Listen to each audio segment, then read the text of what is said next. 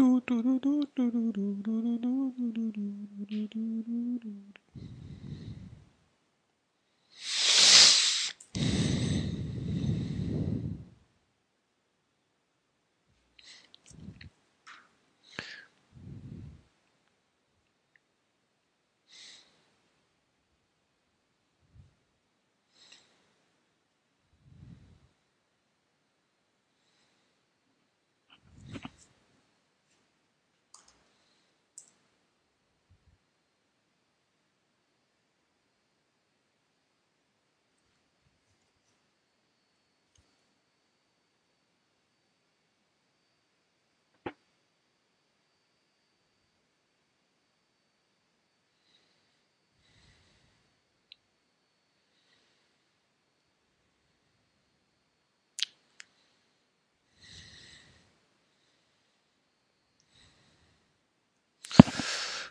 Boa noite, Manuela. Ah, boa noite a todo mundo uh, que já está presente, né, no caso do chat.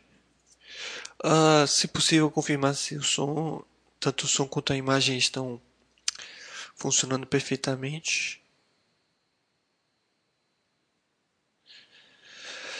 Vixex também presente aí.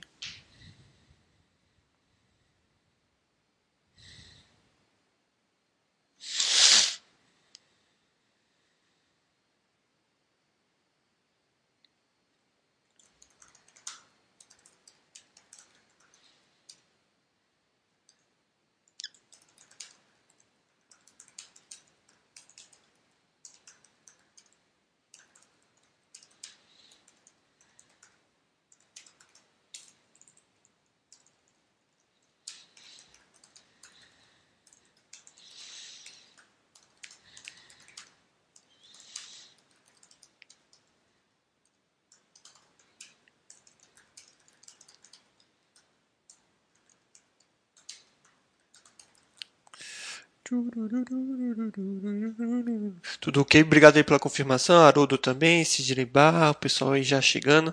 Como de costume, eu sempre dou um tempinho para dúvidas gerais, tá? E como vocês podem ver no, no, título, hoje a gente vai falar um pouquinho desses novos dados que a gente tem agora à nossa disposição no, na área de estoques e na hora ah, na hora, ótimo. Na área de estoques e na área de REITs. Né? A gente vai ver uh, o quão bom ficou né, essa, essa, essa nova implementação que nós fizemos. Cláudio Matos também presente. Boa noite aí todo mundo que está dando boa noite.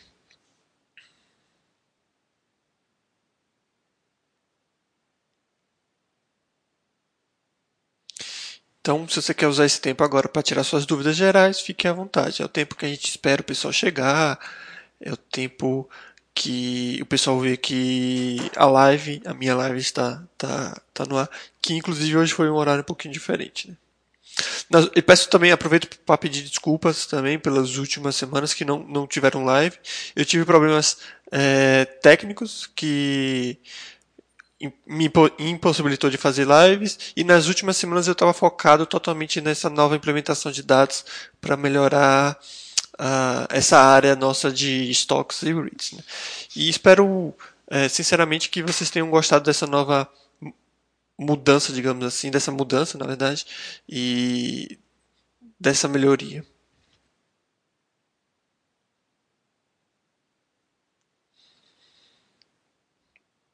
Vamos abrir aqui a primeira do ranking, acho que pode ser utilizada, mas vamos pegar outras aqui só para ter uma ideia. Uia, você vai explicar os novos cachorros hoje? Posso explicar também, Haroldo. Eu não tinha lembrado dessa questão, não tinha nem citado. Mas sim, é, em virtude de uma maior quantidade de, de, de, dados, a gente teve que fazer alguns ajustes na ferramenta dos cachorros. Né? É, mas vou, vou, vou, vou, explicar sim. Obrigado por lembrar, inclusive.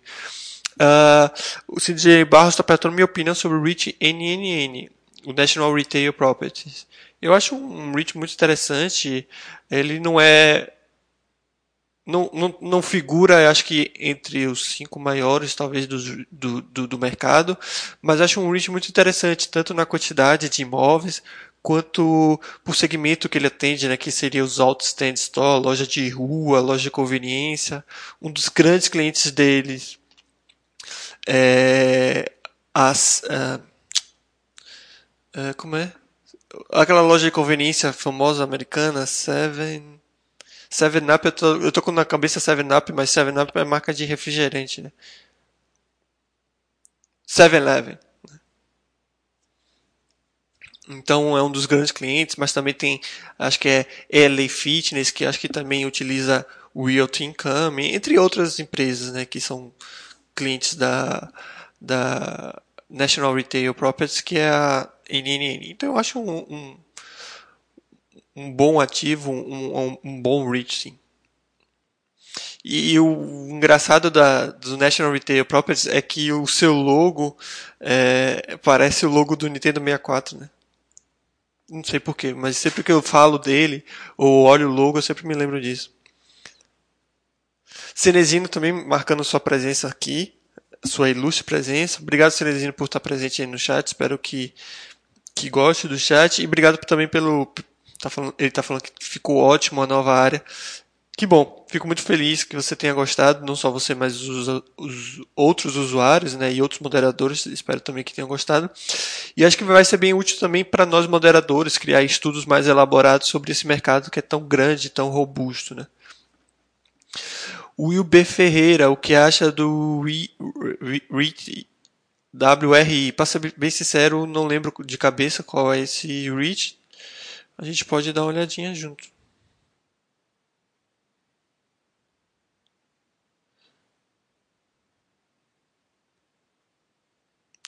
Weigarten Realty, para ser bem sincero, não, não, é, não é tão familiar para mim quanto os outros REITs, mas pelo gráfico é, Funds for Operation, pelo preço, já mostra que vem evoluindo. Teria que ler mais a fundo a, a, a é relacionado uh, para ver as questões de imóveis, localizações, coisas do tipo. É, deixa eu ver aqui, retail, o que, que ele é? Eu lembro que ele acho que é meio que ou outlets, se não estiver enganado. Né? É, neighborhood and community shopping centers. É, basicamente, né? É um setor que vai sofrer talvez mais do que outros setores, né? É, por causa da questão da pandemia, né? Para voltar no shopping é uma questão muito mais delicada, então esses REITs podem sofrer mais. A questão do aumento também das vendas online podem fazer com que é, esses REITs sofram um pouquinho mais do que outros. Acho que o, que, o pior, a pior situação talvez seja dos hotéis, acredito eu, dos REITs de hotéis, mas os de shopping também devem sofrer um pouquinho. Mas tem bons números, pelo que eu vi aqui rapidamente. Tem, tem bons números sim, esse Rich. Ah, o, acho que foi o Will B. Ferreira que perguntou. Exato. O Mili High tá, tá, tá agradecendo pelo upgrade. Na verdade, está dando os parabéns pelo, pelo upgrade. É, obrigado. É, Vale ressaltar que não foi um esforço só meu, né? Uh, eu fui atrás, eu pesquisei e tudo mais, mas quem bancou mesmo essa, essa mudança, como qualquer outra mudança do site, foi o site da Basta, principalmente o Basta, né? Então bancou. E também tem que dar os parabéns, principalmente ao Gustavo, que, que foi quem conseguiu implementar essa, essa mudança de forma uh, rápida, como vocês podem perceber. Tá?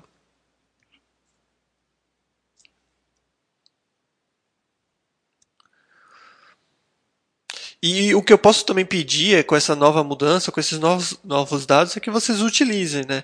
Uh, ficou muito mais fácil, como a gente vai poder ver aqui, fazer as análises financeiras das empresas. Né?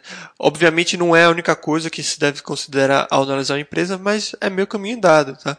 Então, se já era fácil, ficou muito mais fácil encontrar boas empresas, na minha, na minha concepção, né? no meu ponto de vista.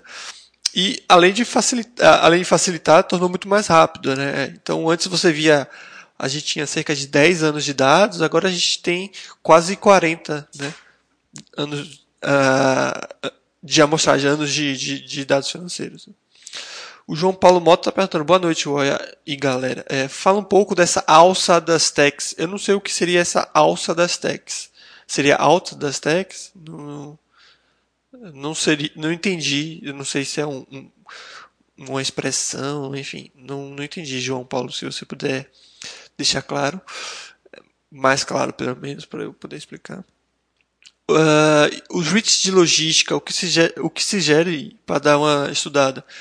Aqui, nos REITs eu sempre prefiro os maiores do mercado. Eu não sou um aficionado, uma pessoa que acha tão interessante ficar procurando pelos pequenos, procurar oportunidades, coisas do tipo, principalmente para os REITs, né? Para REITs eu faço uma análise muito mais qualitativa do que quantitativa. Ah, para mim, nos REITs, os números financeiros eles são meio que é, secundários. Não significa que não são importantes, mas não são tão importantes quanto seu tamanho, seus imóveis, seu segmento, esse tipo de coisa, tá? Então, se tratando de logística, é, de logística, você tem um dos maiores, se não o maior, que é o PLD, né? O Prologis, é, o PSB, é, acho que é industrial, não, não, não sei se é propriamente logística. Deixa eu conferir aqui. Office, tá, tá, tá, é, industrial e escritórios, acho que não seria o caso. Mas tem o PLD, outro também, esse aqui já não é tão grande quanto o Prology, mas é bem antigo e, e, e esse papel voltado para logística. Uh, é o MNR, é, que o Mammoth Real Estate Investment Trust é um menorzinho, é bem interessante na minha concepção. De cabeça, acho que são esses dois principais, mas obviamente tem outros que eu não vou lembrar facilmente, tá? Mas é só procurar aqui que você encontra. Caso você é, queira ver um segmento específico, clica num deles, né? Por exemplo, você clica no Prologis, por exemplo.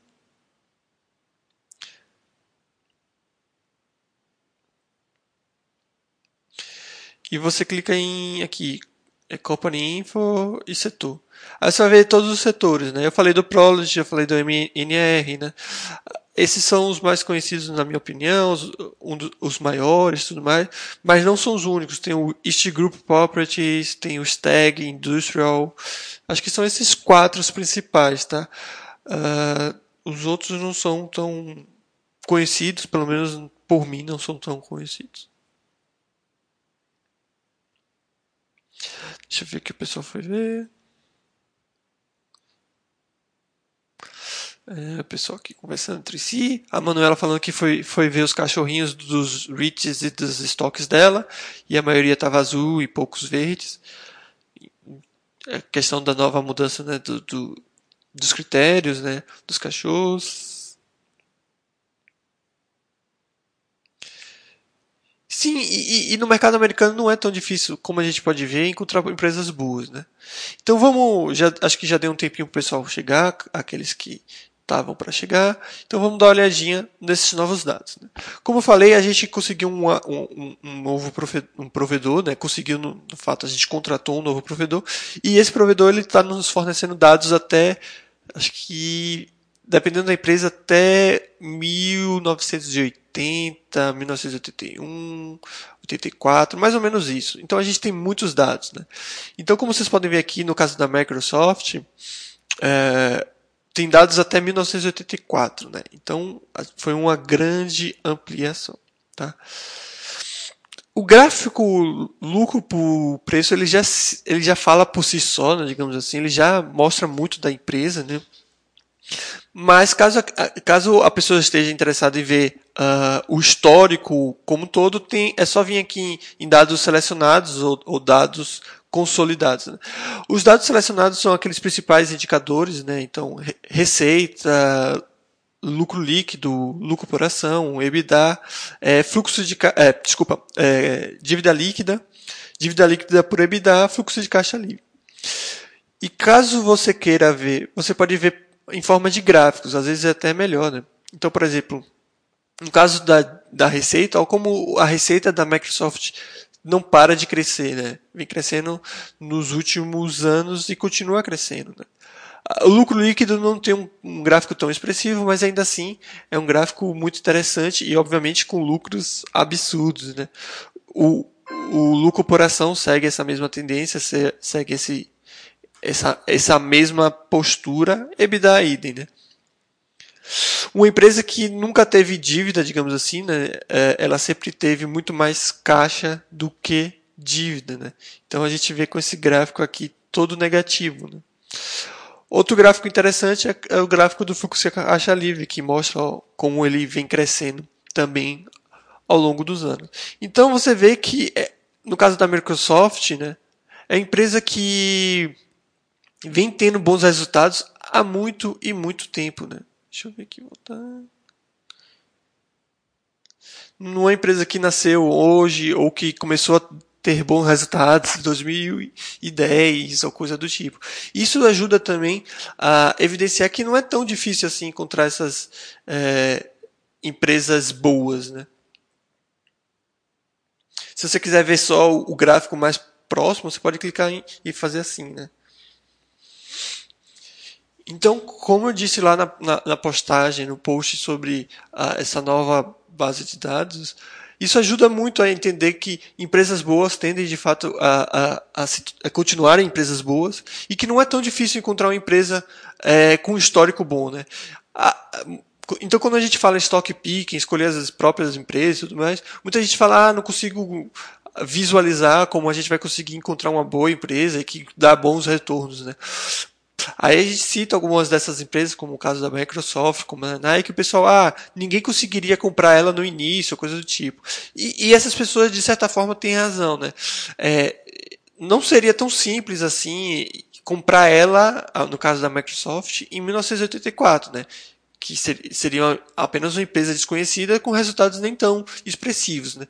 Mas seria muito simples, muito fácil, muito é, fácil de analisar, muito fácil de encontrar a Microsoft como uma empresa boa em 2003, em 2004, em 2005, né? ou em, em, qualquer um desses anos próximos. E você vê, beleza, eu, eu não consegui comprar em 1984, mas eu consegui comprar em, em 2000 e pouco. Né? Se você comprasse em 2000 e pouco, o que dá mais ou menos uns 20 anos de diferença, né? você teria um retorno de 700%. Então, não é tão difícil encontrar essas empresas boas. E o intuito desse novo provedor, de utilizar esse novo provedor, é facilitar encontrar essas empresas. Obviamente, a gente não está indicando ou mostrando que vocês vão encontrar essas empresas com retornos gigantescos, mas vocês vão encontrar, vocês vão ter uma maior facilidade de encontrar empresas que têm um histórico financeiro positivo e que a tendência dessas empresas é trazerem bons retornos, como a gente conhece do passado de outras empresas. Então, basicamente é isso aqui. Esses são os, os dados novos. Né? A gente fez alguns ajustes, ajustes também na questão do gráfico de é, dívida líquida por EBITDA. Então, agora está padronizado né, com as ações brasileiras, então o gráfico é, é exatamente igual. Quando tem caixa maior do que a dívida, fica esse símbolozinho, né, com esse, com esse check. Uh, a gente vai ver outra empresa que não vai ter isso e poder ver melhor.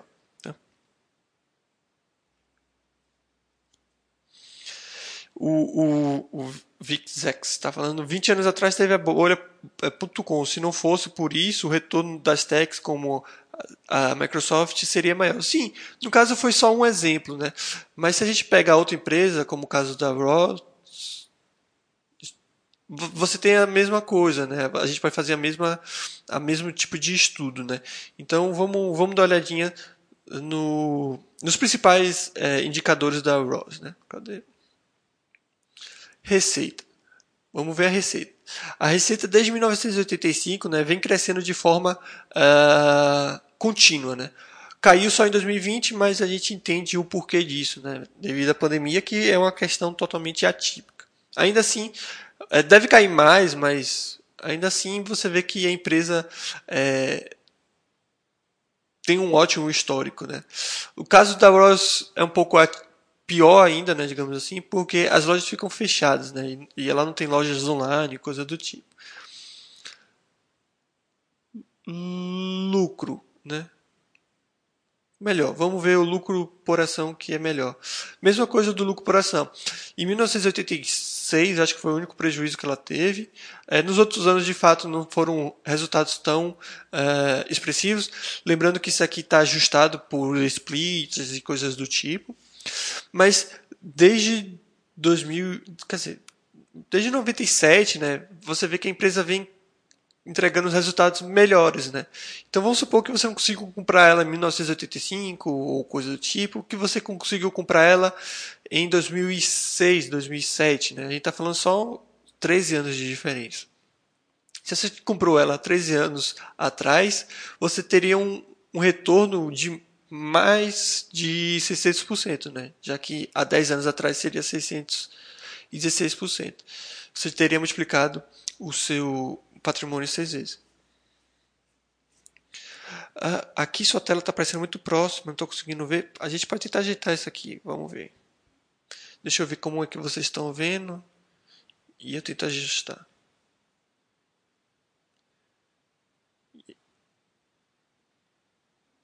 Ah, tá. Entendi. Deixa eu dar um zoom aqui. Obrigado pelo, por me informar. Zoom out.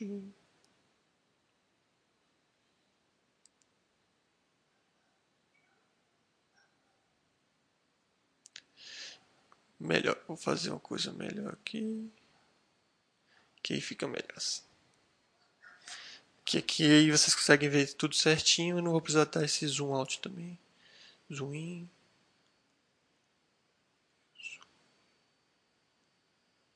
Acho que aqui dá pra ver. Então, o que eu estava falando era desse, é, desse gráfico aqui, né? Earnings per share. Então, o que eu estava falando, em 1986 foi o único ano que ela teve prejuízo. E entende-se, tá, beleza, 1985, mais ou menos 1994, uh, ah, não dá para ver esse crescimento expressivo, né? Durante esses anos. É, mas lembrando que isso aqui está ajustado por splits e, e, e, eventos do tipo.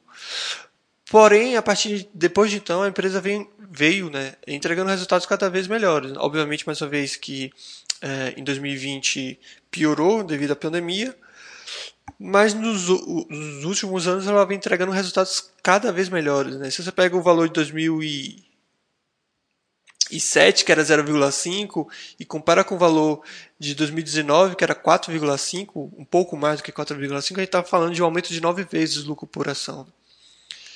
Então não seria difícil você ter comprado ela em 2006, 2007, 2008 e ter levado até hoje. E caso você tenha feito isso, você teria tido um retorno de mais de 600%, né? Ou seja, você teria multiplicado seu dinheiro seis vezes. Né? Lembrando que não é para ficar muito uh, preso a, a, essa questão dos retornos, eu só estou mostrando para evidenciar que não acho que seja tão difícil escolher fazer stock pick, escolher suas próprias ações uh, e montar suas próprias carteiras. Tá? Aproveitar aqui o quadro da, da Ross, deixa eu ver como é que vocês estão vendo para ver se não está tá ruim. Acho que aqui está tranquilo, né? Vou tentar aumentar um pouquinho para ficar melhor para vocês. Aproveitando o quadro da Ross, vamos falar um pouquinho dos critérios, né? Antigamente os critérios era o mesmo para a IPO, o critério de IPO não mudou, então se a empresa tem menos de 5 anos, o cachorro de IPO vai ficar vermelho, beleza? É, caso a empresa tenha entre 5 e 10 anos de capital aberto, a empresa vai ter o cachorro amarelo para IPO, e caso a empresa tenha mais de 10 anos, ela vai ter o cachorro verde. Né? Esse critério é básico e não tinha por que mudar. Né? Empresas novas têm que ter sim, um alerta para isso, porque elas são muito mais arriscadas, não tem uma amostragem maior de dados, enfim. Aí depois, uma das primeiras mudanças né, é em relação à questão da, do lucro da empresa. Né? Antes a gente tinha os critérios lucro todos os anos, lucro em 90% dos anos e lucro em menos de 90% dos anos. Né? É, aqueles que tivessem menos de 90% do lucro em menos de 90% dos anos teria o cachorro já vermelho. Aqueles que tivessem acima de 90% dos anos com lucros, porém é, porém não os, os 100% dos anos com lucro, você ficaria com o cachorro amarelo para esse critério, e se tivesse 100% dos anos com lucro, seria o cachorro verde. A questão é que nosso, nossa amostragem aumentou muito. Né? O que antes eram 10 dados, agora passaram a ser até 40 dados. Né? E, então, antes, uh, se, você, se a empresa tivesse só um, um prejuízo é, ao longo dos seus 10 anos de, de, de amostragem que nós tínhamos, ela ainda assim teria os 90%. Né? Agora a gente tem uma amostragem muito maior, que são 40 anos, e se a empresa tiver pelo menos uns 4 anos de, de lucro, coisa do tipo, por qualquer coisa que seja, né? lembrando que às vezes tem não recorrente, coisa do tipo, ela já ficaria. Uh, já ficaria com o critério é, amarelo, e se tivesse um pouquinho mais do que isso, já ficaria com o critério é, vermelho. Então a gente mudou um pouquinho isso, botou 80% para ser um pouco mais flexível. Além disso, a questão de todos ter lucro em todos os anos também ficou mais difícil para algumas empresas. Por exemplo, a Ross. A Ross ela teve um prejuízo em 1986, né? 33 anos atrás. Se a gente mantivesse o mesmo critério anterior, a Rose, a, Rose Stores, né, ela nunca seria a Super Paz, né, porque ela teve um prejuízo em 1986 e como o nosso critério era para ser Super Paz e ter todos os cachorros verdes, é, era ter 100% dos anos com lucros, ela nunca atingiria essa, essa posição, porque ela já teve um prejuízo há muito, mas muito tempo atrás. A gente viu isso e não achou tão correto, né? a gente achou muito rígido, é, então a gente estabeleceu o critério de pelo menos 15 anos.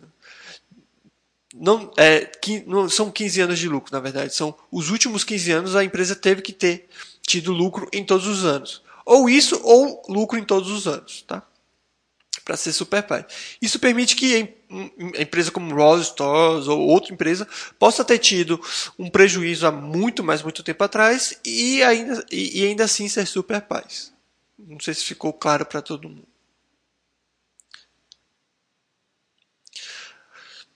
Vão falando aí se, se, vocês ainda têm alguma dúvida sobre esses critérios, tá? Em relação à dívida, a única mudança que a gente fez foi na questão da porcentagem também. Antes, se a empresa tivesse é, a dívida acima do, do, parâmetro que a gente estipula adequado, que é o, o 3, né, dívida líquida por EBITDA, em 20%, é, mais de 20%, ela já teria um cachorro amarelo ou um cachorro é, vermelho, a depender da sua situação de endividamento atual. Né? Mesma coisa, com um grande é, amostragem de dados, a empresa pode ter feito uma aquisição há bastante tempo atrás, ou, ou algumas vezes na sua história, e ter feito ela. É, feito ela ter um endividamento maior e, consequentemente, passar desse critério.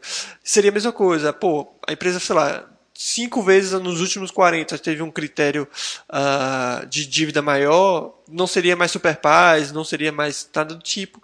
A gente tentou ser um pouco mais flexível e botou 30% ao invés de 20%. Tá? E também a gente mudou um pouquinho, uh, na verdade até um bastante, a questão do crescimento de lucro por ação de um ano para o outro. Né? Antes acho que era 70%, coisa do tipo, para que fosse é, verde e consequentemente fosse super paz. Né? Mas a gente está falando de 40 anos, né? É muito complicado uma empresa permanecer aumentando seus lucros todo santo ano, né? No caso da Ross, talvez ela até, ela até consiga atingir esse o critério antigo, mas muitas outras empresas não teria essa mesma possibilidade, né? É, e a gente não entende que obrigatoriamente a empresa tem que ter tido esse crescimento todos esses anos para ser boa, né? A gente vê vários casos da empresa que por alguma razão não consegue aumentar tanto seus lucros, mas consegue continuar entregando os lucros. Inclusive, o critério de manter lucros está cada vez mais forte e é até muito mais forte do que aumentar seus lucros. Né? Até porque, como eu falei, algumas empresas chegam numa situação, numa posição que aumentar seus lucros não é algo tão simples e tão fácil.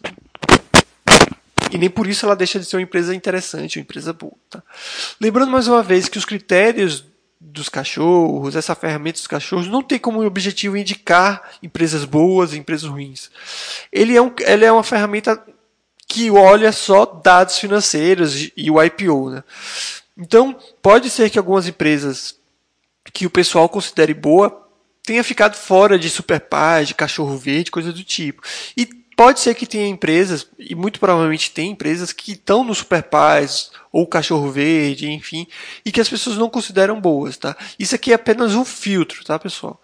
Inclusive, por exemplo, tem muita gente que eu sei que gosta e acha a Amazon uma empresa muito interessante, muito boa e que faz questão de ter na carteira. O que eu não vejo nenhum problema e eu concordo que ela é uma empresa boa e tudo mais. Porém, a gente não pode é, simplesmente fechar os olhos ou então é, criar a ferramenta para deixar ela super paz ou coisa do tipo só porque a Amazon é a Amazon. A, a Amazon ela tem 60% do, do, dos seus anos com os lucros. Né? Essa Amazon que hoje a gente conhece, essa Amazon que hoje a gente vê com bons lucros, com bons resultados, é uma coisa nova, né? Então, por exemplo, se você pega o earnings per share da, da Amazon, eu cliquei errado, desculpa. Se a gente pega o gráfico anual né, de earnings per share, a gente vai ver que não é tão bonito assim quanto a gente gostaria que fosse, alguma coisa do tipo, ou como a gente vê ela hoje, né? Então, ela passou muito tempo com prejuízos, até porque a gente sabe qual foi o, é, o objetivo de Jeff Bezos, né? Quem leu o livro dele sabe que o lucro não foi um, um nunca foi, né? Inclusive, acho que nem hoje é uma das suas prioridades. Né? Mas não só a questão do lucro, outras, outras questões também. Uh, acho que a receita vem crescendo é, de forma contínua. Mas cadê fluxo de caixa? O fluxo de caixa livre, por exemplo, não, nos últimos anos, né, ficaram, é, na verdade, ficou nesse nível, mas há pouco tempo atrás não era nada tão grande, nada tão excepcional. Então, não tem jeito, a Amazon vai ficar, teve que ficar, né, com uh, o cachorro vermelho, né, para a questão da lucratividade, o crescimento também de, do lucro por ação também ficou o cachorro amarelo e, consequentemente, ela ficou com o cachorro vermelho. Isso significa que ela é péssima, que não serve para fazer parte da minha carteira, coisa do tipo? Não. Significa que, utilizando esses critérios, ela teve que ficar nessa situação.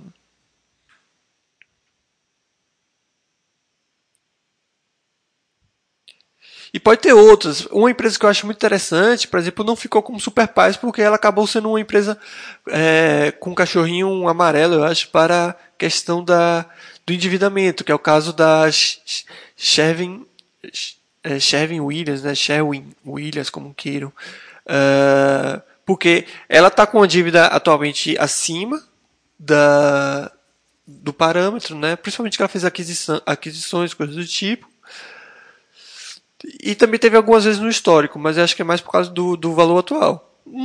Isso significa que ela é ruim? Não, pelo contrário, eu acho que é uma empresa muito interessante e tenho, e tenho certeza que outras pessoas acham a mesma coisa. Pô, mas a gente teve que criar critérios, tá?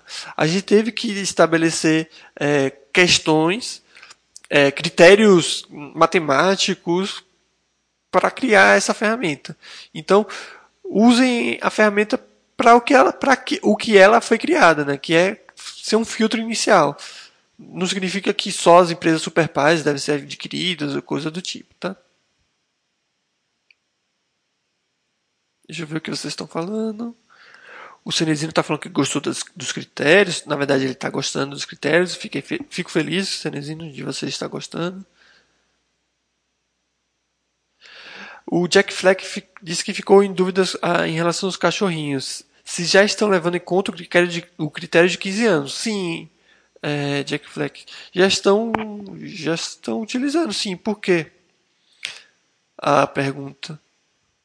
Deixa eu ver aqui. Porque antes era 20, eu, cheguei a considerar 20, mas eu vi que seria muito rigoroso. Inclusive empresas como a Disney, ela não conseguiria alcançar esse é, esse critério, esse parâmetro. Né? Aí como eu botei 15, você vê que a Disney já está com um cachorrinho verde para para lucros. Obviamente eu não mudei só por causa da Disney. Não fiz esse critério, ah, vou fazer com que a Disney alcance o Super Pais, coisa do tipo. Não. Eu vi que a maioria não estava conseguindo chegar nos 20 anos e acho que 15 anos já é o, o, o mais do que suficiente, né, para mostrar que a empresa é lucrativa. Tá?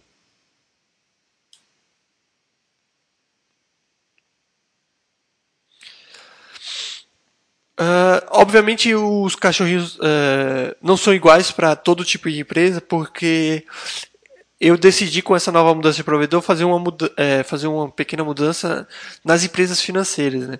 Era muito comum, principalmente é, com banco, né?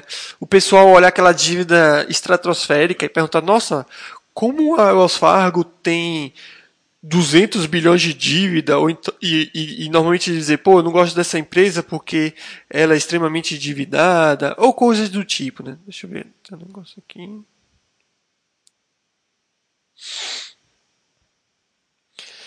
Então, o que, que a gente fez para as empresas financeiras? A gente tirou as informações de dívida e alguns dados operacionais. Por exemplo, é, empresa de banco não tem operation em câmbio, coisa do tipo. Né? A gente simplificou e deixou os dados principais, né? normalmente associados a banco mesmo, que é lucro, receita, coisa do tipo. Tá? Então, para esses, você, a gente vai ter menos cachorros. Né? Ao invés de ser quatro cachorros, vão ser três cachorros. E a, os critérios é a mesma coisa. Né? Para ser super paz, tem que ter os três cachorros verdes, por aí vai.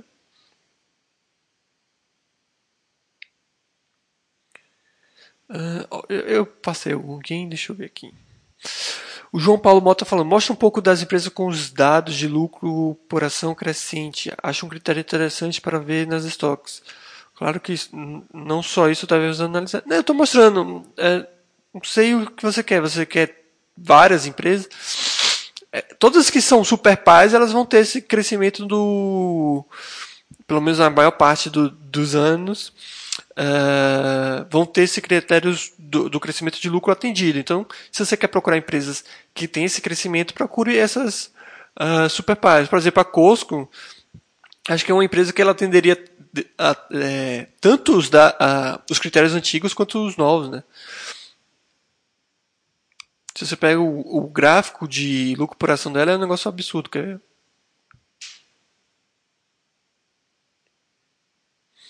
Aqui a evolução do, do lucro por ação da Costco, por exemplo. Né? Teve essa queda em 1994, mas desde então vem crescendo de forma absurda.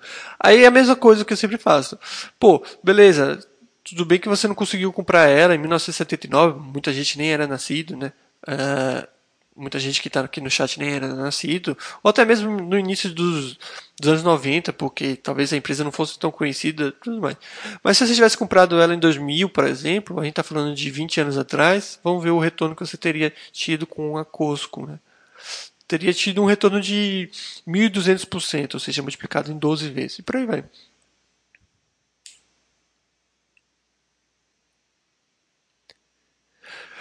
O Jack Fleck está falando, para ser verde nos lucros é apenas é, se tiver lucro em todos os anos, é isso? Na verdade não, Jack Fleck. Como está aqui escrito, para ser verde é ou lucro em todos os seus anos, tá? Ou lucro pelo menos nos últimos 15 anos, tá? Então, no caso da, da Costco, por exemplo, se a gente considerar lucro em todos os seus anos, ela não atingiria, tá? Por causa que em 1994 ela teve um prejuízo. Porém, com, a nossa, com essa mudança, a gente botou pelo menos nos últimos 15 anos, e isso ela alcança, e por isso que ela é super paz. Ela é verde no critério de lucro e, consequentemente, super paz também.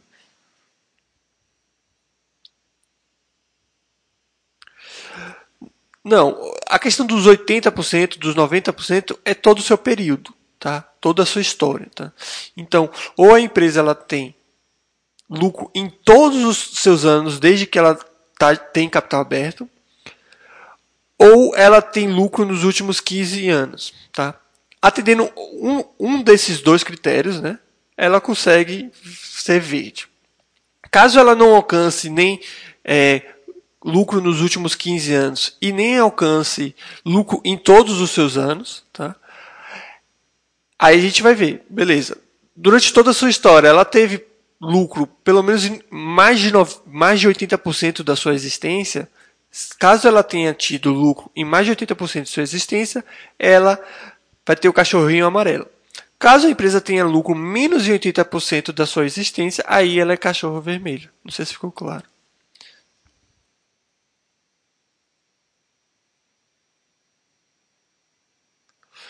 O João Paulo está falando um negócio da. É, outra coisa que eu tenho dúvida é como analisar a governança nas stocks e REITs, evitar uma polada como a Arrow no passado. Podemos ver isso no site? Você não vai poder ver isso no site nem em lugar nenhum, porque a questão da, da é, é, Arrow, na verdade, foi uma questão de fraude, coisa do tipo. Coisa que ninguém nunca vai descobrir, nunca vai conseguir, é, muito menos é, prever, né? Então, não tem o que fazer. O que, que você pode fazer? Diversificar. Então, se o problema não foi ter comprado a Enron ou coisa do tipo. O problema é se essa empresa tivesse um percentual muito grande na sua carteira. Se ela representa 1%, qual é o problema disso acontecer com ela ou com qualquer outra empresa? Então eu acho que o foco seu está errado na questão de tentar saber demais da empresa, tentar prever coisas que são impossíveis de prever ao invés de diversificar muito a carteira ao ponto de nada que possa acontecer com essa ou com qualquer empresa possa te prejudicar ao ponto de fazer alguma diferença na sua vida. Vamos ver a EWBC. Então, isso aqui é um banco, uh, Jack Flag. Como eu falei, essa vai ter menos uh, menos cachorrinhos, porque só tem lucro, tá? Essa empresa, ela não tem lucro em 100% dos seus anos, e deixa eu ver aqui. E ela também não tem lucro nos últimos 15, nos últimos 15 anos, já que em 2008, uh, uns 12 anos atrás, ela teve um prejuízo. Consequentemente, é, ela teve mais, né, ela teve lucros em mais de 90% dos seus anos, que faz com que ela tenha o cachorro amarelo e não verde, entendeu? Então tá certinho. E como são três aqui só, então ela tem dois verdes e um amarelo, ela fica com verde aqui, porém ela não fica super paz. Então tá tudo certinho. Não sei se ficou claro. Tá. Então esses são os dados que vocês têm e agora essa é a ferramenta de cachorro dos cachorros, né? Assim como seus critérios. Ficou claro, pessoal? Alguma dúvida, alguma crítica, sugestão, coisa do tipo?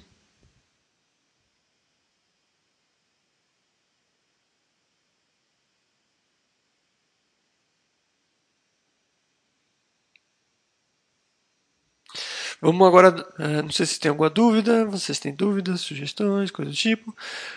Porque vamos agora ver a questão dos REITs, né?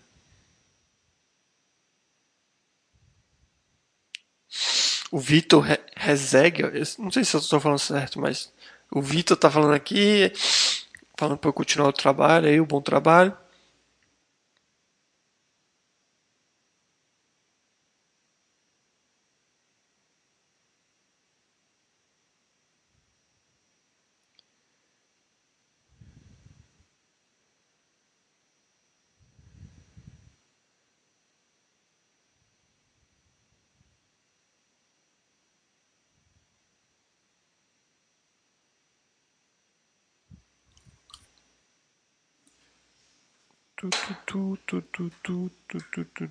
Deixa eu ver aqui se tem alguma dúvida.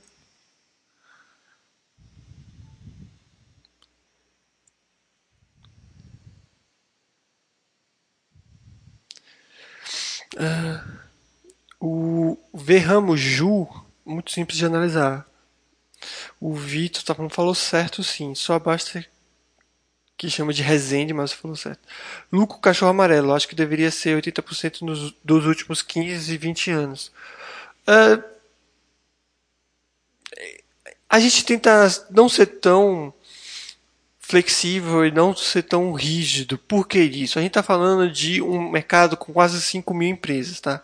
Utilizando esses critérios que às vezes podem soar meio rígido, é, ficaram mais de 500 empresas superpais. Tá? Se a gente considera critérios menos rígidos ainda, uh, você tem um leque de opções muito maior. Então a gente tenta mesclar. Não significa que é, esses são critérios perfeitos nada do tipo. É, um, é tentativa e erro, tá? Então, eu acho interessante gente considerar o ano todo, porque beleza, a empresa. Você está falando que acha que deveria ser 80% do, de lucro né, nos últimos 15, 20 anos. Eu já acho muito pouco. Tá? A gente tem que lembrar que. Entendo que anos muito, muito para trás talvez realmente não faça sentido. Mas a gente está falando que 20 anos atrás, a gente está falando dos anos 2000. Né? Às vezes falar 20 anos atrás soa parecendo que é 1970, 1980, coisa do tipo. E às vezes até eu me sinto assim, que a gente não vê o tempo passar, coisa do tipo. Mas a gente está falando só de 20 anos, tá? Então se a gente está falando de 80% de lucro nos últimos 20 anos, já ser um cachorro amarelo, coisa do tipo, eu já acho que é bem pouco, assim, por uma quantidade de, de, de, empresa que se tem, com a quantidade de possibilidades que se tem, tá? Então, o intuito mesmo é fazer um filtro e às vezes a gente tenta ser um pouco mais rígido para isso. Obviamente que a gente não quer ser tão rígido a ponto de não ter nenhuma empresa, mas a gente tenta na tentativa e erro, digamos assim, é, chegar né, nesses melhores critérios, digamos assim. Pode ser que você tenha razão e a gente veja isso é, mais para frente, mas eu acho que por enquanto tá tranquilo, tá?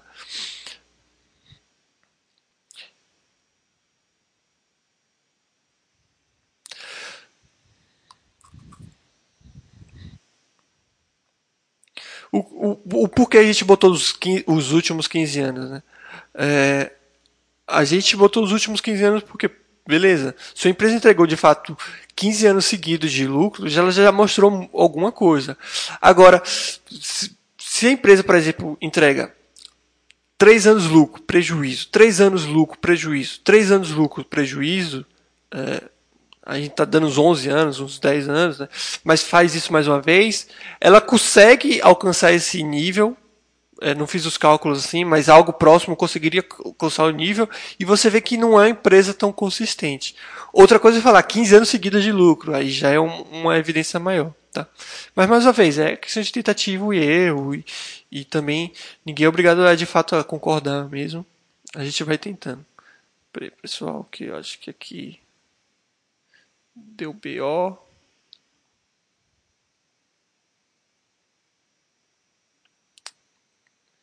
Deixa eu tentar ajeitar aqui. Pá, pá, pá, tentar ajeitar aqui.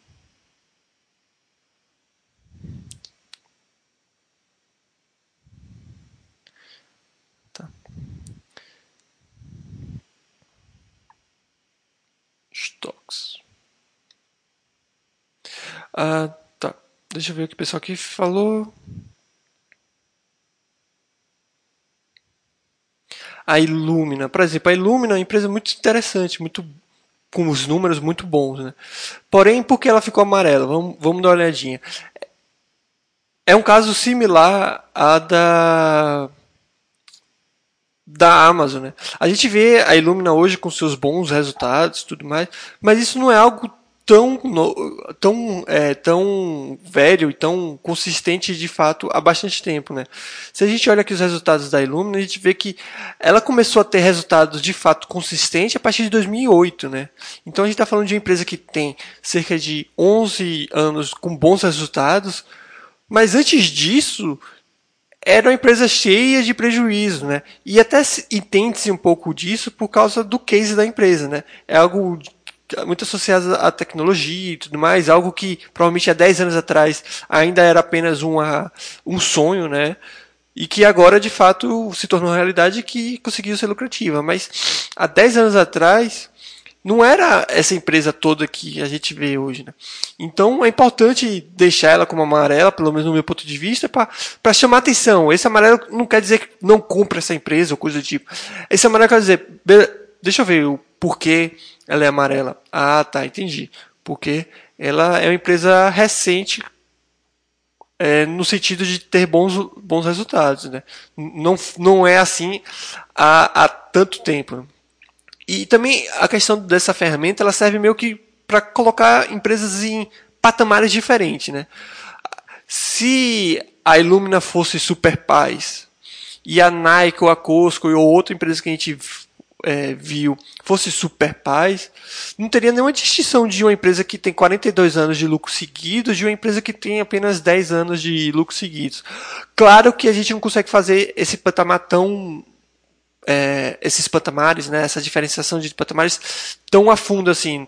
A gente não vai separar quem tem 42 anos de lucro seguidos de uma que tem 41. Mas acho interessante separar dessas que de fato tem patamares totalmente diferentes, né? A Inumi é uma empresa boa, é empresa boa. É empresa com bons resultados? É, porém, nos últimos 10 anos. A Costco é uma empresa boa, é empresa boa. Tem bons resultados? Tem bons resultados. Porém, é uma empresa que tem bons resultados há, há sei lá, mais de 15 anos, certo? E no seu histórico todo ela teve mais do que 90% dos, do, do, do, dos anos com lucro, entendeu? Então é mais ou menos essa ideia, tá, pessoal?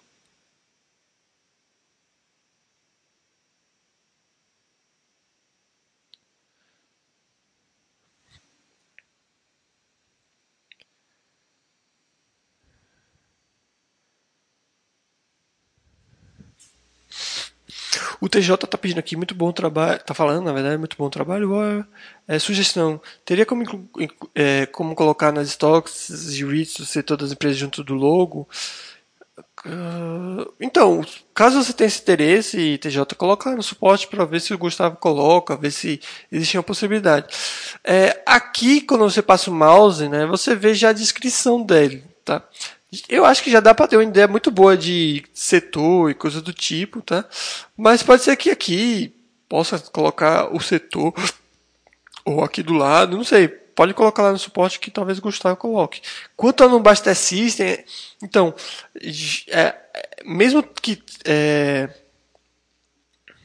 mesmo que tenha para outros ativos, no caso acho que ações tem setor, FII no setor, é uma coisa que a gente está querendo muito mais tirar das, dos FIIs e tirar das ações do que colocar nos VITs, né?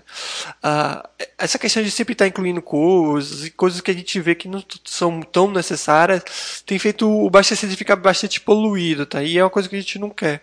Então, colocar essa informação de setor também, que não, querendo ou não, não é uma, não é uma informação tão importante, né? Beleza, que diferença faz de que setor ela é, né? É, o que você tem que procurar são empresas boas. Consequentemente, você procurando empresas boas, você vai diversificar. Não tem como uma pessoa é, procurar empresas boas no mercado americano e não terminar com uma, é, uma carteira bem diversificada de setor e segmento. Não tem como, não tem como. Só se ela quiser mesmo, né? só se ela pegar, sei lá, empresas só banco, banco, banco, coisas. Não tem como. No momento que você procura por empresas boas no, no mercado tão abrangente e tão cheio de boas opções como o mercado americano, você acaba tendo uma carteira muito bem diversificada é, de setor.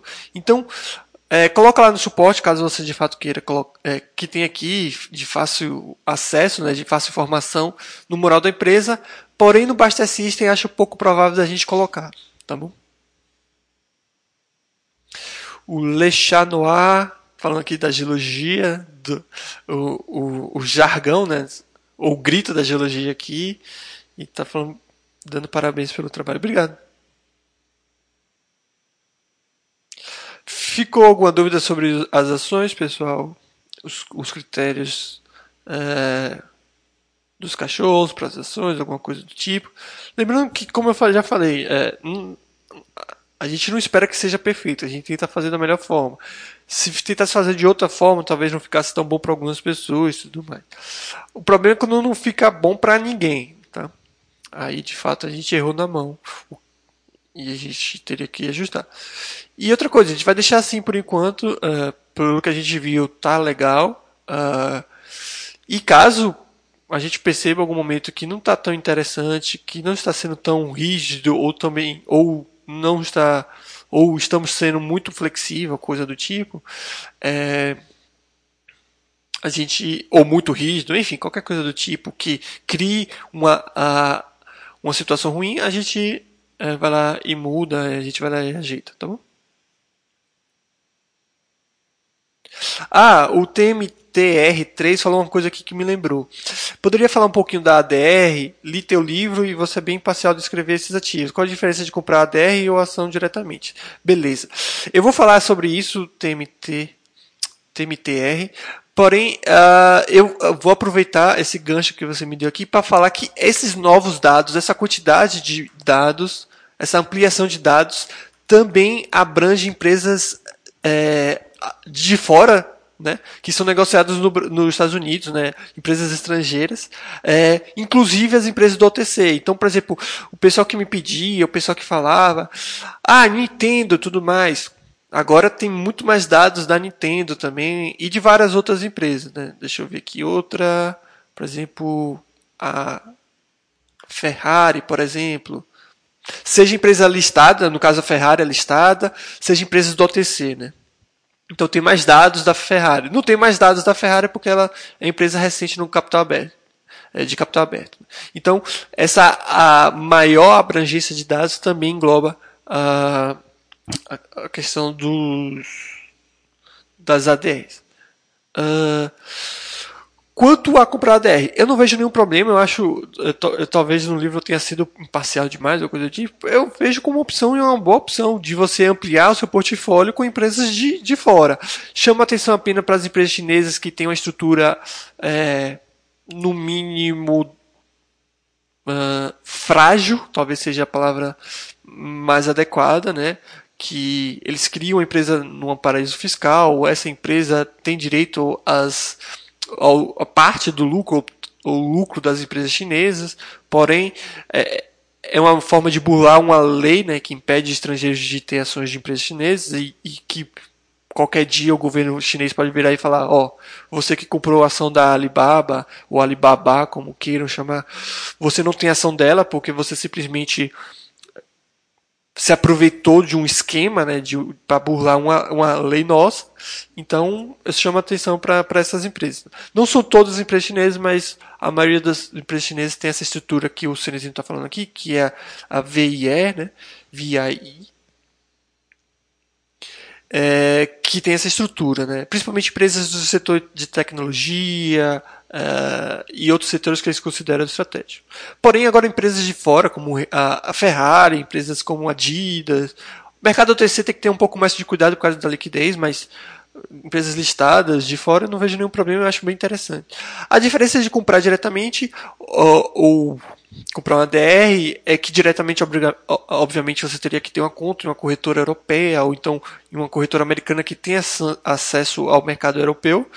Uh, e como são ADRs, dos, do, principalmente as listadas, do mais alto nível de, de. Não sei se a palavra correta seria governança, mas de. Uh, de requisitos mínimos atendidos, coisa do tipo, você meio que está comprando ela diretamente. Então, se você comprou um Unilever da vida, você basicamente está comprando ela diretamente, ou outras empresas, você basicamente está comprando ela diretamente. Né? Uh, então, a diferença é que você compra o papel que tem um lastro na, na, no ativo, e não propriamente o ativo. Seria mais ou menos essa a diferença, tá? Mas como eu falei, como são a, a, as ADRs, como elas têm nível alto, alta liquidez, tudo que a BDR não tem, eu não vejo nenhum problema em adquirir ADR, não. O V. Ramos Ju está falando na questão do Tesla. Tesla é outro exemplo. Uh, ela pode vir, começar a dar bons resultados, coisa do tipo, mas atualmente ela não dá bons resultados. Quer dizer, é, então uma empresa que de fato tem que ser o cachorro vermelho mesmo, não tem jeito, não tem como você olhar para esse, esse mural. Esqueça o que é a Tesla, só olhe o mural, olhe dados financeiros. Você compraria uma empresa que se chamava. Uma empresa que se chama Uoya Corporation. Você compraria, compraria ação de uma eh, da Woya Corporation, se eu chegasse para você, ó, eu quero vender uma ação, ações da minha empresa e aqui são meus dados financeiros. Você compraria as a, ações da Woya Corporation se eu te entregasse um balanço é, financeiro com esses números? Tenho quase certeza é, que você não compraria. A questão que é a Tesla e, a, e, o pessoal acha que vai mudar o mundo e coisa do tipo, e talvez ela mude, né, se não já mudou. Mas, financeiramente, né, dados financeiros mostram que ela não vem performando bem. Tá? Então, a Tesla, no caso, é uma aposta. Pode ser que ela se torne a Amazon, com aqueles belos resultados hoje em dia, ou pode ser que ela fique no meio, no meio do caminho, como várias outras empresas já ficaram, né? nessa promessa de ser uma empresa gigantesca de mudar o mundo. O EPS Growth também é aplicado para todo o período, desde o IPO, ou usa alguma forma do período? Não, não. O período de 15 anos é só para o critério de lucratividade e para ser verde. É o único lugar que usa os 15 anos. Tá? Todo o resto, veja que utiliza percentagem. Tá? Uh, e a percentagem é, considera todo o histórico da empresa. Tá bom? O TMTR está falando se recebe dividendos da mesma forma que recebe de empresa. Sim, recebe. A única diferença é que a taxa são, né, pode ser um pouco diferente. Inclusive, e também às vezes pode ter um, um, uma taxa adicional que algumas corretoras cobram na, ao receber dividendos de ADRs, mas nada, nada relevante. O Pudol está apertando de ETF. Então, Pudol, eu acho que depois de você ver esse chat aqui, eu não vejo como você achar que minha opinião seja diferente para a questão dos ETFs. Não, não faz sentido. É, acho que a melhor analogia para isso foi o, o, que alguém falou no chat, né? Comprar ETF é tipo comprar aquele, aquela caixa de bombom da Garoto ou da Nestlé. Né? Tem uns três, uns quatro, três, né? Chocolates que você gosta, que você entende que são os melhores tem uns quatro que são medianos que você até come e tem alguns outros que você simplesmente não come, vai dar para alguém e, e por aí vai. Então a mesma coisa, você compra empresas boas, ruins e médias no ETF. Para que para que eu vou fazer isso? Qual é a razão de fazer isso se eu posso escolher minhas próprias empresas? Mesma coisa percentual. Uma empresa que você acha muito boa, ela vai ter um percentual muito menor de uma empresa que você acha muito ruim, e por aí vai. Então, não vejo nenhum, nenhuma vantagem é, em comprar um ETF. O que o pessoal fica utilizando de muleta para comprar ETF não é nenhuma, nem, nenhuma vantagem que ele tem, simplesmente é preguiça. Eu não quero escolher empresa, vou comprar ETF. Então, é só questão de preguiça.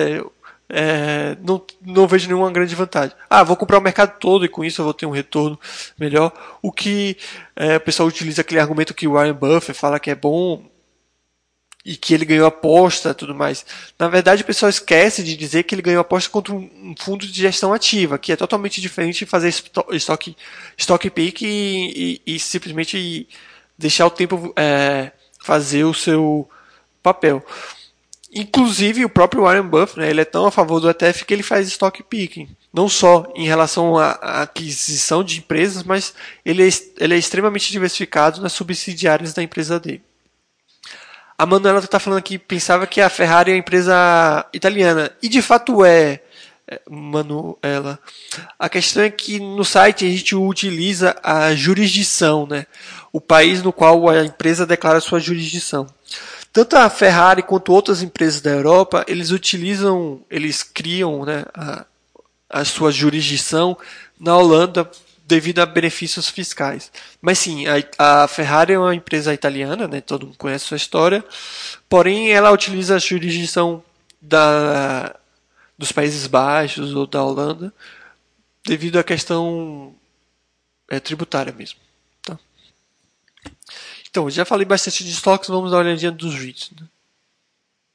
Falando de REITs, eu acho que eu passei um pouquinho um comentário de alguém, que alguém falou do terreno, que é... Uh, o TRNO, né, é o mesmo caso da Amazon, não acho que seja o mesmo caso, são coisas totalmente diferentes. É, REIT é totalmente diferente de uma empresa, né? A questão é que, de fato, o TRNO pelo que eu sei, ele é um reach bem mais recente do que os outros. Então, eu não sei porque o pessoal encasquetou de, de, de falar desse aqui tudo mais. Inclusive, fala mais do que os outros. Deve ter alguém indicando isso, coisa do tipo. Não é possível. Mas, obviamente, tem bons resultados, pelo menos nos últimos anos. A questão é que ele é muito mais recente do que os outros.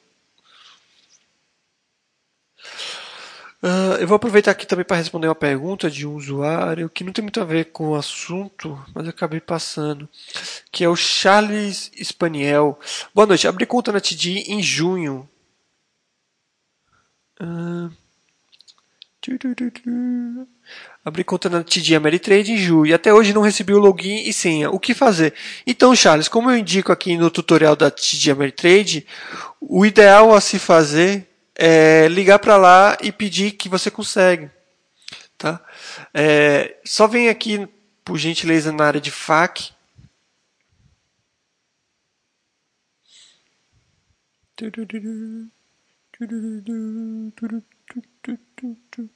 É, tutorial abrindo conta na TD Ameritrade. Aí aqui tem o tutorial. Nesse, nesse tutorial, na última página, tem um número que você pode ligar de forma gratuita é, pelo celular, ou então você pode ligar pelo Google Hangout também, que é gratuito, e você consegue ter esse login, essa sua senha, uh, caso sua conta já foi de fato aberta. É, o pessoal relata muitas vezes que não chega por correio, coisa do tipo. Obviamente alguém indicou, né? É, o seu barriga acabou de confirmar que o YouTube indicou é, esse reach e, e, não é à toa que as pessoas adoram seguir indicações e, e falam bastante desse reach. Não esperava outro motivo, né? Tanto que eu chutei e acertei.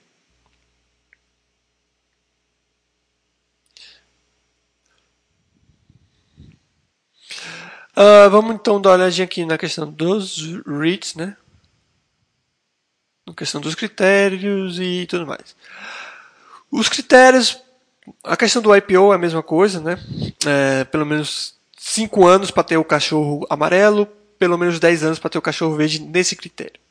É, ter Funds for Operation positivo vai seguir a mesma vai seguir a mesma uh, vai seguir a mesma ideia da questão da lucratividade, né? Uh, é, é Fundo for Operation positivo em todos os seus anos, ou pelo menos nos últimos 15 anos, para ser verde. É, Fundos for Operation positivos, pelo menos em 90% dos 90% dos, dos anos né, da sua história para ser amarelo e menos do que isso vai ser é, vermelho. Por que a gente manteve 90%? Por causa que é, Fund for Operation ser negativo é algo muito mais esporádico, muito mais difícil de acontecer. Obviamente se tratando de, de, de REITs interessantes. A questão de endividamento é a mesma coisa, tá? Uh, também a gente não mudou, uh, porque também já era, um, já era um critério adequado, tá? Aqui a gente diminuiu, né, na questão do crescimento do Fund for Operation, a gente tentou ser mais é, flexível quanto a isso, né, já que a gente tem um histórico muito maior. E os dados são os mesmos que vocês tinham antes, só que uma quantidade muito maior. Tá? Então, por exemplo, se a gente olha o Full Operation.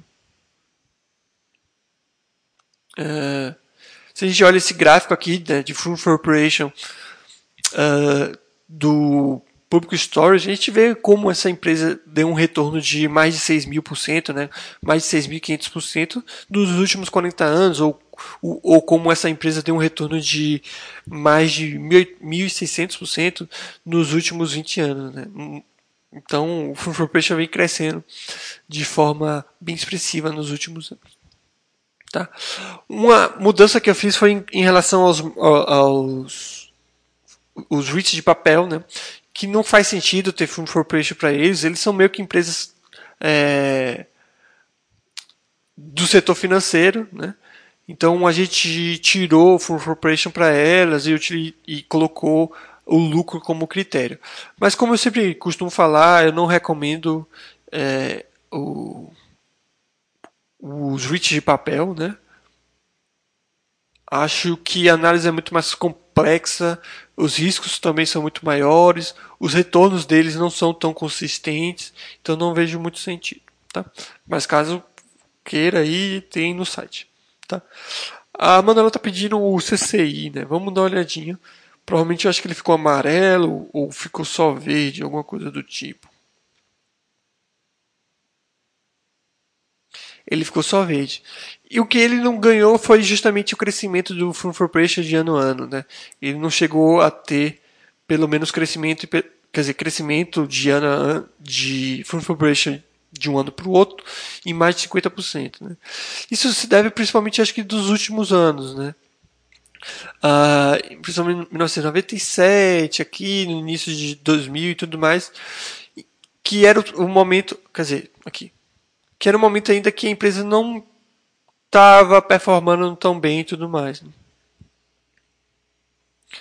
É, tem que lembrar também que essa empresa, assim como a American Tire Corporation, elas começaram a se consolidar agora, né? Você vê, é, mesmo pela receita dela, aqui a gente pode dar uma olhadinha, a receita ela foi disparando mesmo nos últimos anos, né? Então, de 2011 mais ou menos para cá que teve esse crescimento absurdo que está associado, obviamente, é, à digitalização, né? À modernização, né? É, não só, como eu falei, é, a Crown, Crown, Crown Castle né, International, assim como a American Tower Corporation, é, elas são donas de antenas de comunicação, fibra ótica, coisas do tipo. Né. Isso está muito associado à, à, à, modernização do mundo, à utilização de mais computadores, TV, coisas do tipo. É, tem alguma caracterização no site para ver se é de papel? É mortgage. Então, qualquer REIT de mortgage é é, é o que chamamos de REIT de papel. Eles têm dívidas imobiliárias e não imóveis. Todos os REITs são sempre de gestão ativa, correto? Sim, é que não tem muito isso de gestão ativa gestão passiva porque não é fundo, é empresa. Tá? Seria a mesma coisa de perguntar se a Apple é gestão ativa ou gestão passiva. Né? A empresa é sempre gestão ativa. É, é, questão, é que não tem esse critério, tá? Mas porque elas são empresas, os REITs são empresas e não são fundos. Inclusive, essa é uma grande diferença de um REIT e de um fundo imobiliário. Não é, é não é preciso colocar uma assembleia para votar a venda de um imóvel. O CEO, os diretores, o gestor, os gestores não que não seria a palavra apropriada para uma empresa, mas o, os funcionários da empresa eles tomam essas decisões, tá? não são os cotistas.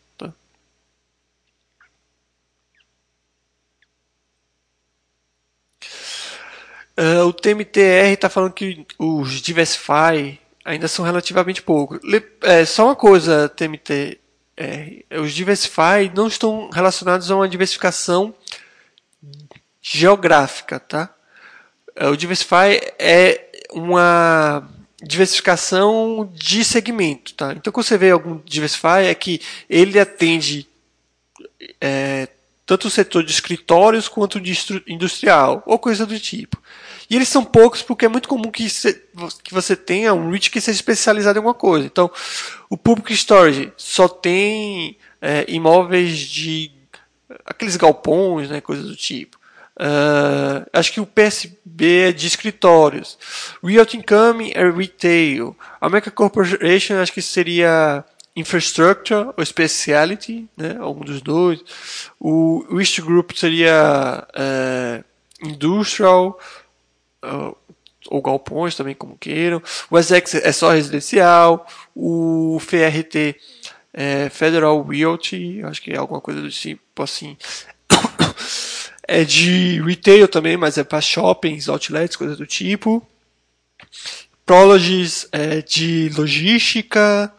National Retail Property é, é retail, como o nome já fala.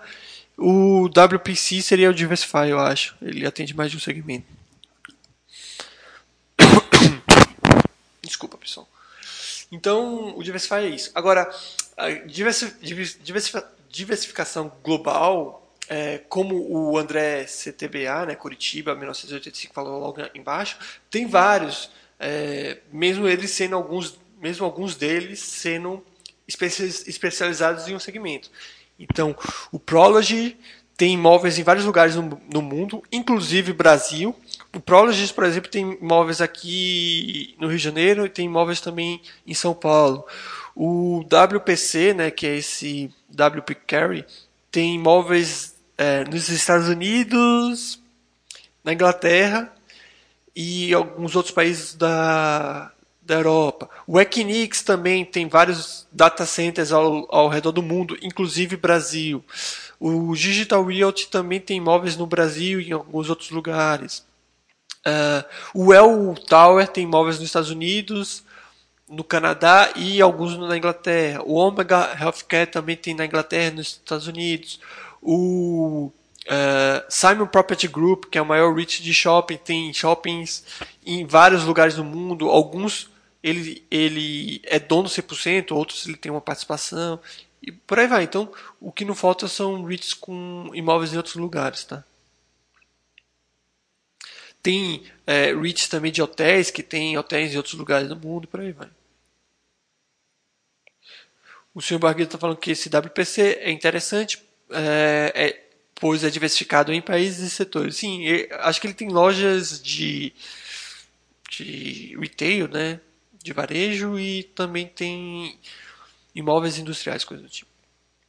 O Thiago VP, VP, né, perguntando, dúvidas sobre o Bastacista. Dá para cadastrar minhas ações pelo total, usando o preço médio, usando a data atual, daria erro.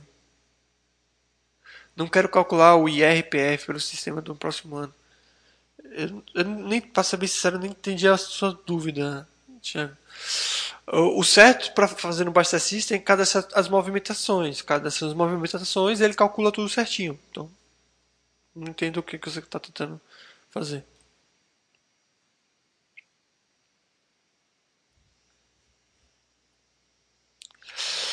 Entendi. Eu tenho dois do que você citou, mas o mapa do consolidado aparece apenas nos Estados Unidos. É que você está confundindo as coisas. É, no caso, esse mapa que aparece no Baster System não é o mapa dos imóveis ou coisa do tipo. É o mapa da empresa. A empresa é americana. Então, por isso que vai estar lá. Tá? Assim como o ADR, mesmo sendo uma empresa estrangeira, é, vai, vai aparecer lá, dependendo do mapa qual que você esteja falando, tem o global e tem o, o das stocks lá. Nas stocks, a ADR aparece lá o país da ADR e tudo mais. Já nesse no consolidado, esse mapa do consolidado, mesmo se você comprar uma DR de uma empresa da Itália, coisa do tipo, vai mostrar Estados Unidos porque é a DR, porque o seu dinheiro está nos Estados Unidos, entendeu? Então ali não, não mostra o, a, a localização dos imóveis dos REITs, até porque é uma informação que a gente não tem no site e daria muito trabalho incluir, já que teria que ser feito à mão, né? E a gente está falando de REITs que tem mais de mil, 3 mil, 4 mil imóveis. Os FIIs aparecem onde estão os imóveis porque são poucos FIIs, poucos imóveis e a gente acabou cadastrando. A gente, no que eu digo, é o, o Giovanni e o Gustavo, eu acho. Existem grandes problemas com os juízes que emitem preferenciais? Não, não vejo problema li em um site que a Public Storage, por exemplo, teria muitas preferenciais. Onde posso verificar essa informação? Então, no caso do site, a gente já considera o número de ações, uh, o que eles chamam de ações diluídas. De, diluted, uh, como share, outstands, alguma coisa assim. Que já é, considera qualquer tipo de ativo que possa se transformar em ações. Né? E acho que acaba considerando essas ações preferenciais caso elas possam ser conversíveis. É, outro lugar que você possa checar é no site da empresa, nos balanços da empresa que deve ter. Mas não acho essa informação muito pertinente ou muito uh, importante, já que os REITs eles emitem muitas ações, uh, principalmente preferenciais, para se capitalizar para adquirir novos imóveis. Como eles têm que distribuir quase todo o lucro deles, né, para ser um REIT, eles têm que fazer isso. Então não sobra dinheiro para fazer imóveis, comprar imóveis, coisas do tipo. Então eles acabam emitindo as ações. Então é uma postura normal e não vejo uma, uma importância tão grande a se dar nisso. Até porque você vai ter um trabalho muito grande de ficar nisso, né? E beleza, você descobriu que o Public Storage tem algumas milhares, se não milhões de ações preferenciais. Qual vai ser a sua atitude a tomar conta disso? provavelmente manter o público storage, porque é um bom reach, ou pelo menos aparenta ser um bom reach até hoje.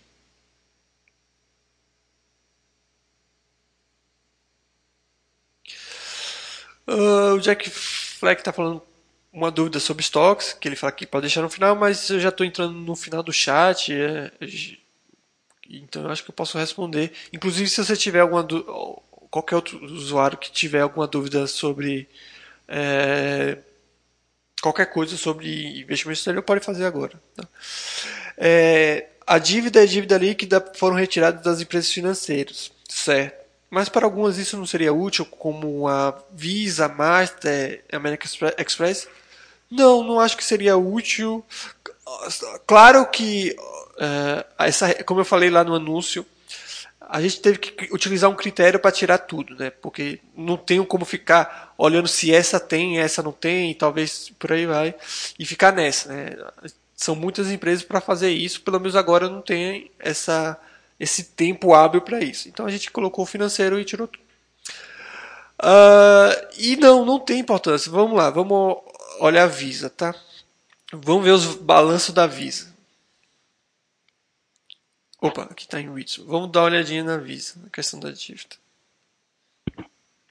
A empresa ela nem fala na questão da dívida, ela nem, nem, nem cita. Obviamente ela entrega os, os, os balanços, os balanços oficiais com isso, mas nos releases isso nem é citado, dívida por, por EBITDA, coisa do tipo, né? É, e até porque se a gente parar para pensar faz todo sentido. Como é que uma empresa com uma dívida, ou uma empresa como a Visa vai ter dívida. É, e que, obviamente, digo uma dívida pertinente e relevante. Né? Então vamos ver aqui um release, o último de, é, de 2010. Aí você olha aqui no início as principais informações dela, lucro líquido, ela já fala aqui desde o início, receita ela fala desde o início, tudo mais, é, o capital que foi é, retornado né, para os seus investidores através de dividendos, tudo mais, tudo mais. Vamos procurar por debt, debt, né?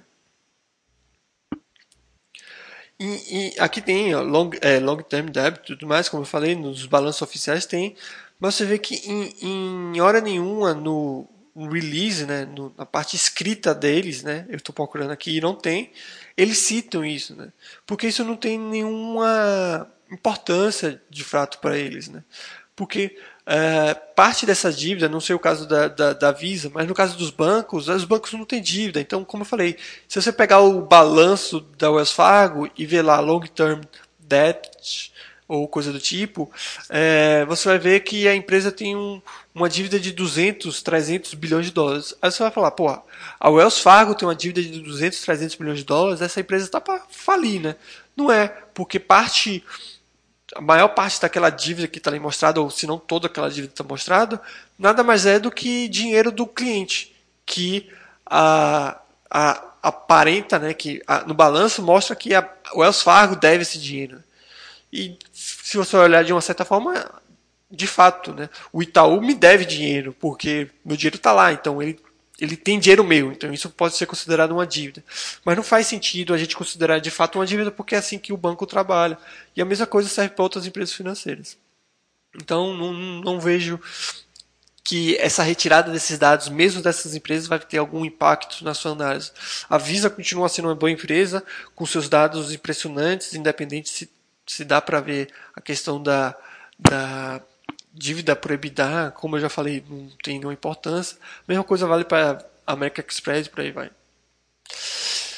É isso que você está falando. Eu lembro que os quadros mostravam que a American Express tinha um histórico de dívidas muito mais alto do que a Visa e a Master, o que me dava a impressão de deixar a American Express um passo atrás. Porém, a gente não sabe do que de fato aquilo é dívida. A gente está falando de empresas que não trabalham com dívida, entendeu? Então a gente não sabe se de fato era dívida, dívida mesmo, entendeu? Então teria que ter uma análise muito mais profunda dessas dívidas para gente saber, pô, é dívida mesmo ou é, sei lá, crédito que a empresa tem que pagar para os seus clientes, por sei lá o que, entendeu? É a mesma coisa da, da esse mesmo discurso que você está falando da que me dava a impressão que a American Express estava um passo atrás. É a mesma coisa que o pessoal falava de banco. O pessoal olhava o Wells Fargo da vida e olhava 300 bilhões de dólares de dívida. Dívida por é, dívida líquida por EBITDA, a relação tá 13. Aí o cara olhava, não gosto de banco americano, porque banco americano é muito endividado. Então dava a impressão que era uma empresa ruim. E foi justamente por isso que eu tirei esses dados, que essa falsa impressão, pelo menos do meu ponto de vista, não é, não é, não é saudável. Mas é, se ainda assim você ou qualquer outro usuário achar que esses dados são extremamente válidos, importantes, vocês podem pegar aqui e olhar os dados financeiros propriamente da empresa. É, atualmente eu acho que não são necessários e adequados, e acho que ficou melhor assim. Se porventura a gente mudar de opinião, entender que de fato piorou, ou se mostrarem também que isso de fato piorou, a gente muda. Mas pelo que entendi, não, não piorou muita coisa, não. Tá? Pelo contrário, acho que melhorou de uma forma geral.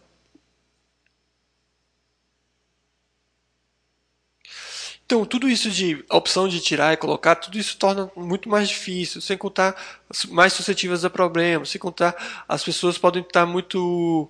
É, é, podem usar de forma errada. Então, o melhor que a gente faz é simplificar. E mais uma vez, eu não consigo entender que isso possa prejudicar a análise de uma empresa como a Visa, Master. Esse, essa questão do passo atrás da, da American Express e da Visa, da, Max, da, da Master, eu acho que não é nem por causa da dívida, é pela própria presença dela, né? A American Express é, um, é uma empresa de cartões né, muito menos presente do que uma Visa, uma Visa e uma Master. Isso é mais do que é, certo. Então não precisa dessa relação dívida líquida EBITDA ou os dados de dívida propriamente para entender isso. A mesma, você consegue ter essa mesma informação, como eu falei, pela presença global dessa empresa. Você consegue ter essa mesma informação pela, quer ver? Deixa eu pegar aqui Visa. Porque acho que eu errei aqui. Não, aqui. Vamos ver aqui. Você consegue ter essa mesma informação pelos dados. Então, vamos dar uma olhadinha aqui na Visa. Faz rapidinho. A questão é que eu acho que você e talvez outros usuários viram o retorno, coisa do tipo, e falaram, pô, por que esse retorno da Visa é maior do que da. Deixa eu ver aqui. Porque esse retorno da Visa é maior do que a Master? Pô, é por causa da dívida. Não necessariamente, né? Então, por exemplo, você vê aqui a receita, né? Dá para ver aqui a questão da receita, lucro, tudo mais? Dá. Então você vê a receita da Visa, 24 bilhões de dólares, 23 bilhões de dólares nos últimos anos. Então, acima de 23 bilhões de dólares, lucro líquido de mais de 12 bilhões de dólares, por aí vai. Lucro por ação mais de 5 tudo mais. Beleza. Agora vamos ver da American Express. A receita 30 bilhões de dólares, né? Então você tem uma American Express com uma receita um pouco maior. Porém, você vê que a American Express não tem é, lucros tão grandes quanto a, a Visa, por exemplo. Então você já vê que a empresa tem uma margem menor. E por aí vai. Então você consegue ter esse, esse entendimento de menor, de um passo atrás, mais uma vez, pelo case da empresa, pela sua presença, e também pelos crescimentos dos últimos anos, pelos dados que ela vem entregando, por aí vai. Então, TMTR, eu acho que você deveria dar uma lida no, no, roteiro iniciante, não sei o quão novo você é no site, mas acho que você está procurando as coisas erradas, principalmente no site da Basta. Essa questão de small caps é a última coisa que a gente gostaria de ter no site. É, eu nem sei se dá, talvez no filtro dê para é, selecionar pelo tamanho, acho que não. E que bom que não. Mas isso é a pior coisa que você pode fazer para você. Tá? Ficar procurando empresa pequena, coisa do tipo. Mas é justamente por essa dúvida que você tem, Jack Fleck, e também que eu tenho, que é melhor tirar do que colocar. Então, o fato da gente ter colocado essas informações de dívida anteriormente fez muita gente acreditar que aquela informação era pertinente. Né?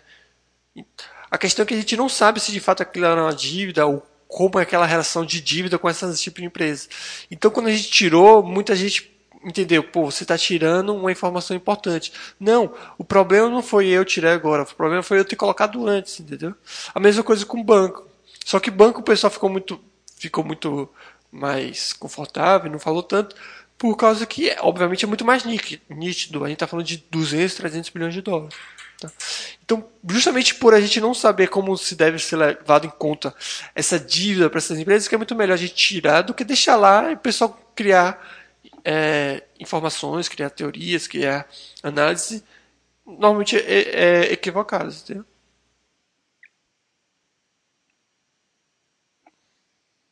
Mais uma vez, a gente pode mudar isso no futuro, mas por enquanto vai ficar assim. Beleza, pessoal? Acho que já falei demais. Vocês também provavelmente já devem estar de saco cheio de mim. É... mais alguma dúvida, sugestão, crítica, coisa do tipo?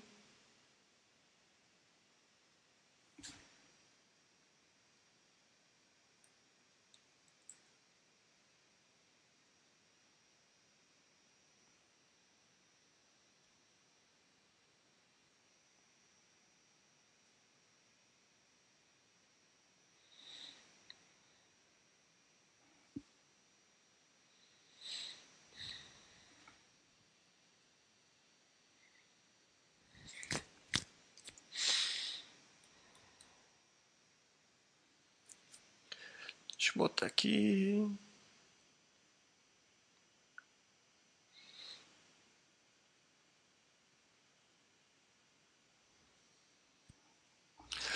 Uh, deixa eu ver aqui. O pessoal que estava falando. Uh, olha, REITs listados na Europa são viáveis? Em que sentido viáveis? Adicionar no site?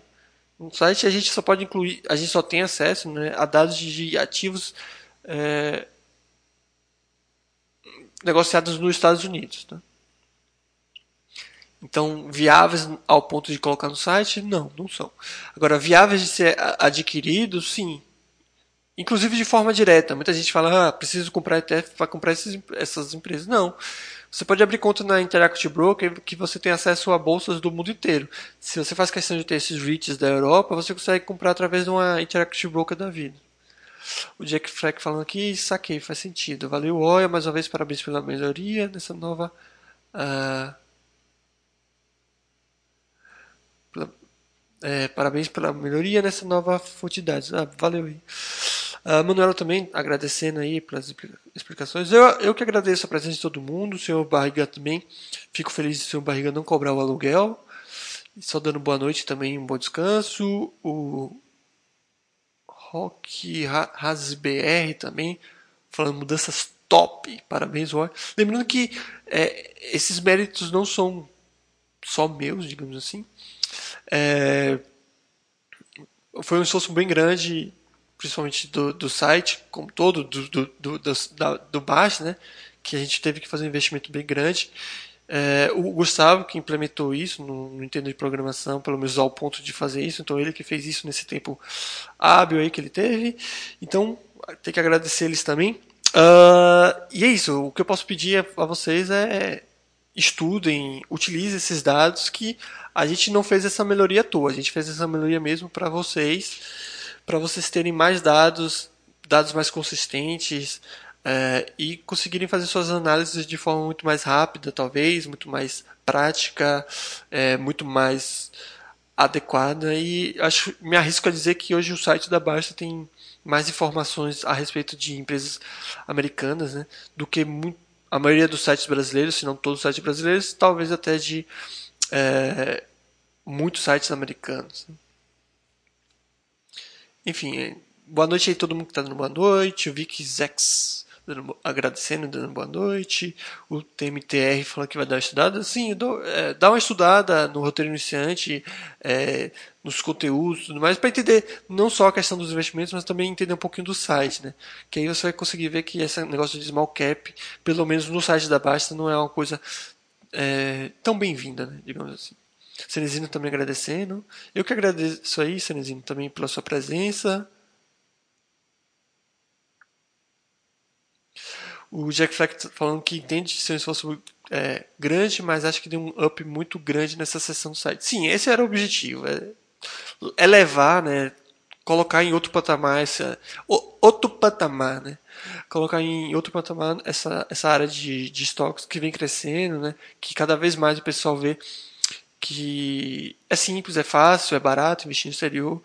E por que não, né? É como eu costumo falar, a pergunta não é por que investir no exterior, e sim por que não investir no exterior. O que te impede de fazer isso? Então, pelo que eu vejo, nada. Enfim, obrigado a todo mundo que esteve presente no chat. É... Obrigado mesmo aí. Desejar uma ótima noite para todo mundo e uma ótima semana também. Tá bom? Abraço.